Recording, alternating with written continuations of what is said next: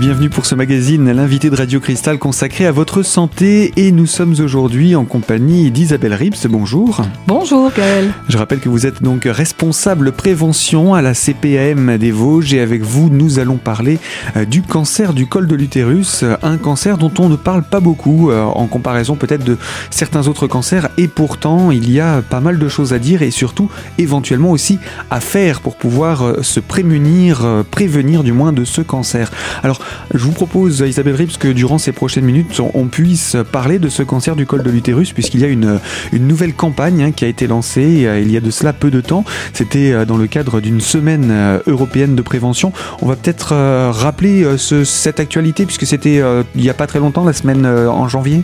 Oui, alors la semaine européenne de prévention et de dépistage du cancer du col de l'utérus s'est déroulée du 24 au 30 janvier.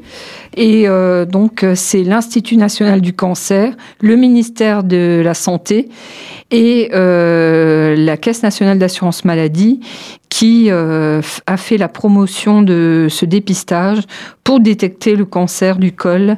La meilleure solution, c'est un frottis tous les trois ans. Alors on va, en venir hein, à tous, euh, toutes ces questions de, dépistage, mais avant cela, on va remonter un petit peu le temps. Qu'est-ce que c'est que le cancer du col de l'utérus? Alors euh, le col de l'utérus, c'est la partie basse et étroite de l'utérus. Et euh, le cancer, c'est une maladie qui se développe sur la muqueuse du col, autrement dit sur le tissu qui le recouvre. Et plus précisément, ça le cancer prend naissance dans la première couche de cette muqueuse qui porte le nom d'épithélium. Et donc, euh, est-ce qu'on a des chiffres par rapport à ce, à ce cancer déjà?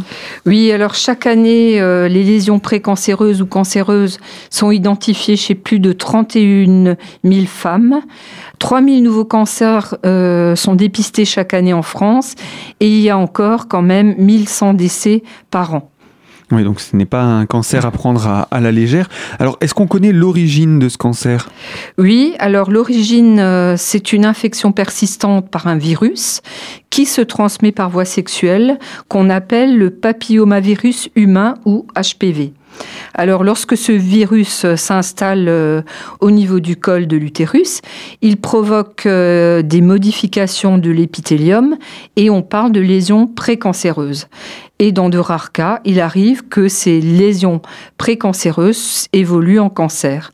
Mais cette évolution est lente puisqu'un cancer apparaît généralement 10 à 15 ans après l'infection persistante par le virus.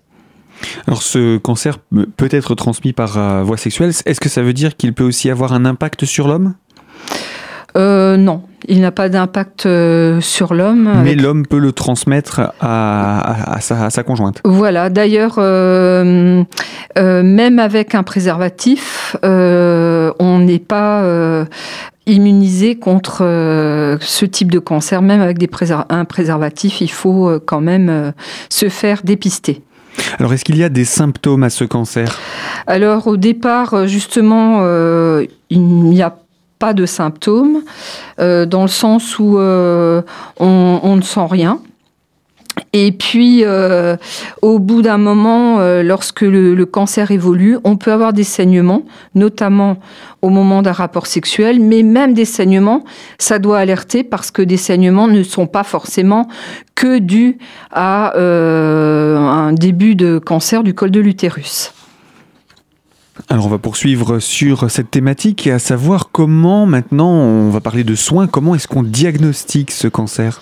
Alors, euh, le cancer est hum, décelé lors d'un examen de dépistage euh, qu'on appelle frottis cervico-utérin ou si on a des symptômes tels que je les ai décrits euh, tout à l'heure. Donc on fait un prélèvement et c'est un examen anatomo pathologique de ces prélèvements qui confirme le diagnostic du cancer du col. Et l'étendue de la maladie est ensuite déterminée grâce à des examens d'imagerie et en particulier une IRM du pelvis, s'il y a besoin bien entendu. Donc la première étape, c'est ce frottis. Alors, euh, qui peut faire ce dépistage? Est-ce qu'on doit le faire obligatoirement chez son gynécologue? Pas du tout. Donc euh, c'est vrai que la plupart des frottis sont réalisés par le gynécologue, mais on peut aussi euh, aller voir son médecin traitant, médecin généraliste, ou une sage-femme qui est également à même de pratiquer cet acte.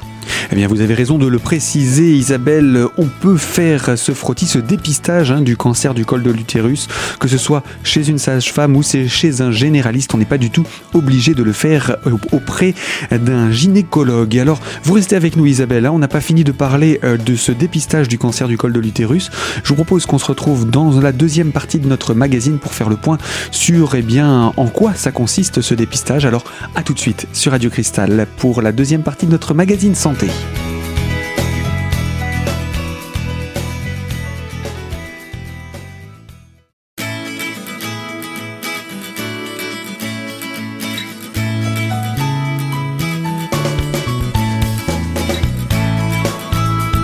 L'invité santé de Radio Cristal avec la CPAM des Vosges et en compagnie d'Isabelle Rips, qui est responsable du service prévention au sein de la CPAM des Vosges.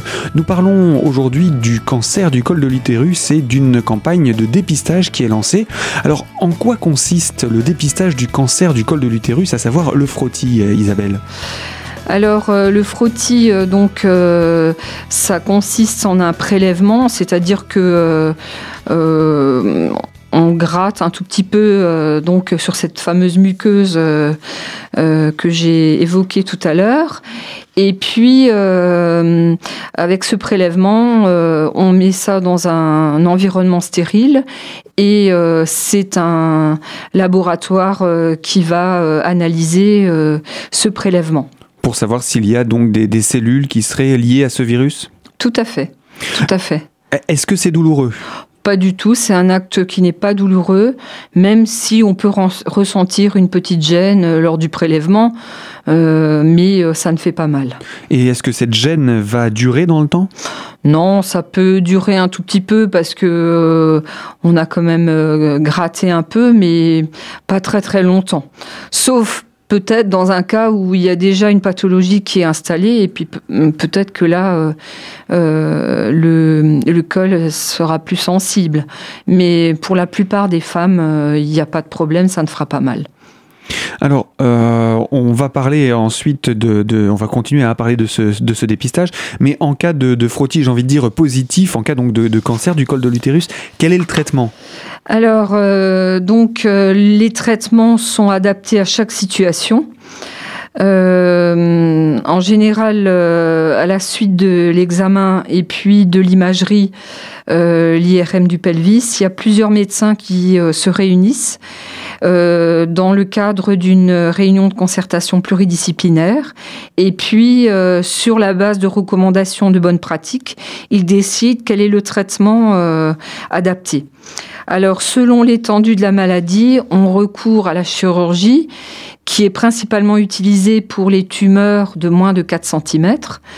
Euh, donc on retire de l'utérus certains tissus et organes voisins et les ganglions lymphatiques s'il y a lieu. Et euh, suivant la gravité du, cancer, on peut recourir à de la radiothérapie, de la curithérapie et de la chimiothérapie, seule ou associée euh, suivant le, degré de gravité. Est-ce que ça veut dire que si il est dépisté tôt, ce cancer se soigne plus facilement? Absolument. Sachant déjà qu'il se développe euh, lentement, 10 euh, à 15 ans de, de délai, euh, plus il est pris tôt, moins le traitement sera lourd et puis plus il y aura des chances de guérison. Et puis le dépistage peut permettre aussi de le déceler et de le détecter bien avant l'apparition des premiers symptômes? Oui, tout à fait, puisque on a dit qu'il se développait très lentement. Ça fait que si tous les trois ans on fait euh, régulièrement son frottis, on a de fortes chances de, de pouvoir euh, détecter un cancer euh, le plus tôt possible. D'où ma question, donc pourquoi, enfin on a plus ou moins répondu à cette question, hein, pourquoi est-ce si important de faire ce dépistage? Parce que c'est un examen de contrôle qui n'est pas douloureux, qui dure très très peu de temps et qui permet parfois de sauver sa vie. Alors, qui est concerné par ce dépistage? Alors, toutes les femmes de 25 à 65 ans sont concernées par ce dépistage. Trop jeunes, avant 25 ans, on risque de dépister des choses qui vont se guérir par elles-mêmes. Et après 65 ans, on estime qu'il euh, y a moins de chances euh, de, de développer euh, ce type de virus. Et pourquoi tous les trois ans? Pourquoi pas plus régulièrement?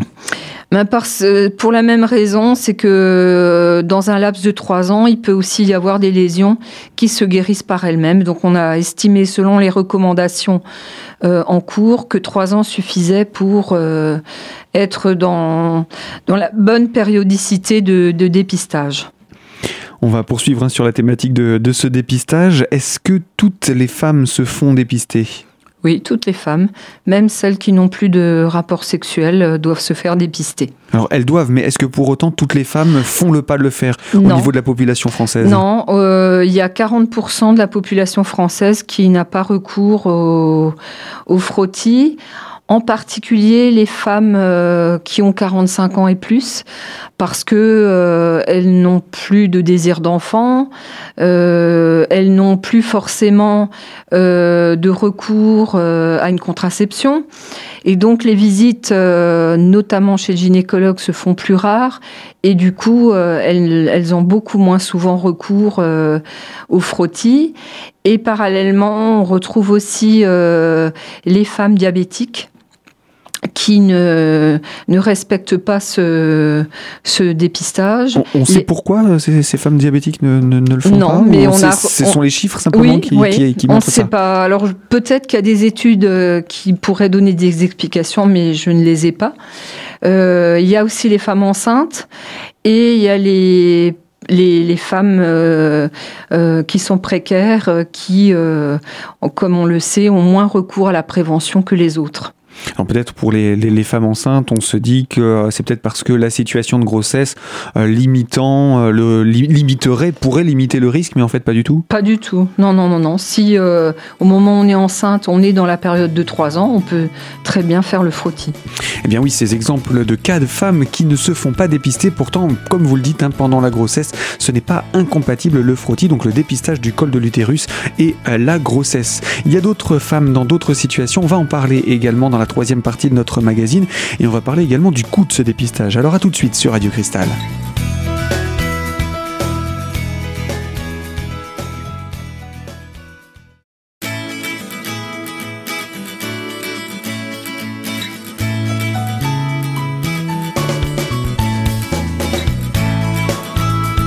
L'invité santé de Radio Cristal avec la CPAM des Vosges pour parler du dépistage du cancer du col de l'utérus en compagnie d'Isabelle Rips, responsable du service prévention au sein de la CPAM des Vosges. Alors vous nous avez donné il y a quelques minutes de cela des exemples de cas de femmes qui ne se font pas dépister parce que bah, pour certaines d'entre elles, c'est en situation, elles sont en situation de précarité. Ça veut dire qu'il y a donc un coût à ce dépistage? Alors je l'ai peut-être pas dit, mais euh, pour l'instant, euh, le dépistage euh, du cancer du col n'est pas généralisé en France. Euh, ce qui fait qu'il est remboursé euh, comme, le sont tous les actes médicaux euh, et que, bon, normalement, si on a une mutuelle ou on est à la CMUC ou on a une complémentaire santé, il faut faire à l'avance des frais et après on est remboursé. Euh, par contre, euh, en 2017, euh, il est prévu de généraliser le dépistage et à ce moment-là, on est encore dans la réflexion pour que le, cet acte soit pris en charge à 100%. Donc euh, l'idée c'est vraiment de favoriser ce dépistage pour permettre, euh, j'ai envie de dire c'est un petit peu comme les, autres cancers euh, dont il existe déjà un dépistage organisé, je pense bien entendu au cancer du sein pour la femme ou, au cancer colorectal, ce, dépistage est utile parce qu'il peut permettre de, de s'éviter bien des complications. Voilà, de d'être dépisté à temps pour avoir des traitements moins lourds et puis parfois aussi de, de sauver des vies, puisqu'il y a quand même encore 1100 femmes qui meurent chaque année de ce, de ce cancer. Alors, euh, est-ce qu'il pourrait y avoir des, questions qui sont posées euh, par des femmes qui hésiteraient à faire ce, ce frottis? Je pense peut-être il y a des, tranches de la population qui préféraient faire ce dépistage euh, avec une femme plutôt qu'avavec un homme. Est-ce que c'est possible? Bah, Tout à fait, puisque elles peuvent aller consulter une sage-femme ou demander conseil au médecin traitant. si c'est une femme, ça règle le problème. Ou sinon, questionner son médecin traitant pour avoir accès à une personne euh, du sexe féminin qui pratiquera cet acte. Il n'y a aucun souci. Donc ça, c'est aussi important de, le préciser. On va simplement rappeler maintenant ces, consignes, je vais mettre consignes entre guillemets, mais euh, ces conseils pour euh, une bonne pratique du dépistage du cancer. voilà, c'est un frottis tous les trois ans, effectué par son médecin traitant, son gynécologue ou une sage-femme, dans la tranche d'âge de 25 à 65 ans et le slogan euh, qu'on a repris pendant la semaine européenne, c'est après 45 ans, le frottis, c'est pas fini. Donc il y a une campagne aussi de communication à ce sujet? Voilà, de, qui a qui a euh, été le slogan de la semaine européenne. Et parallèlement, euh, l'assurance maladie a envoyé à toutes les femmes qui n'avaient pas fait de frottis depuis deux ans, du fait de... Euh, nous, on, ne peut se revenir en arrière que sur deux ans, du fait de nos fichiers. toutes les femmes qui n'avaient pas fait de frottis on a envoyé un courrier donc durant une période de six semaines, les incitant à effectuer ce, euh, ce dépistage. Eh bien voilà, donc pour euh, ces informations, on peut bien entendu retrouver tous les, toutes les consignes, hein, tous les conseils concernant euh, cette campagne également sur, votre site internet. Voilà, sur le site Amélie Santé, mais également sur le site de l'INCA et sur le site de l'Institut national de veille sanitaire. Donc euh, l'INCA, c'est euh, l'Institut national... du cancer. Voilà, donc il est possible de retrouver toutes ces informations. Et j'imagine que vous communiquez également sur euh, le, sur le, au niveau local sur cette thématique? Oui, alors il est prévu que au mois de mars, on refasse une campagne locale au niveau de la Caisse des Vosges, en ayant vérifié si la campagne nationale a porté ses fruits et en ciblant les femmes qui n'ont rien fait euh, depuis deux ans.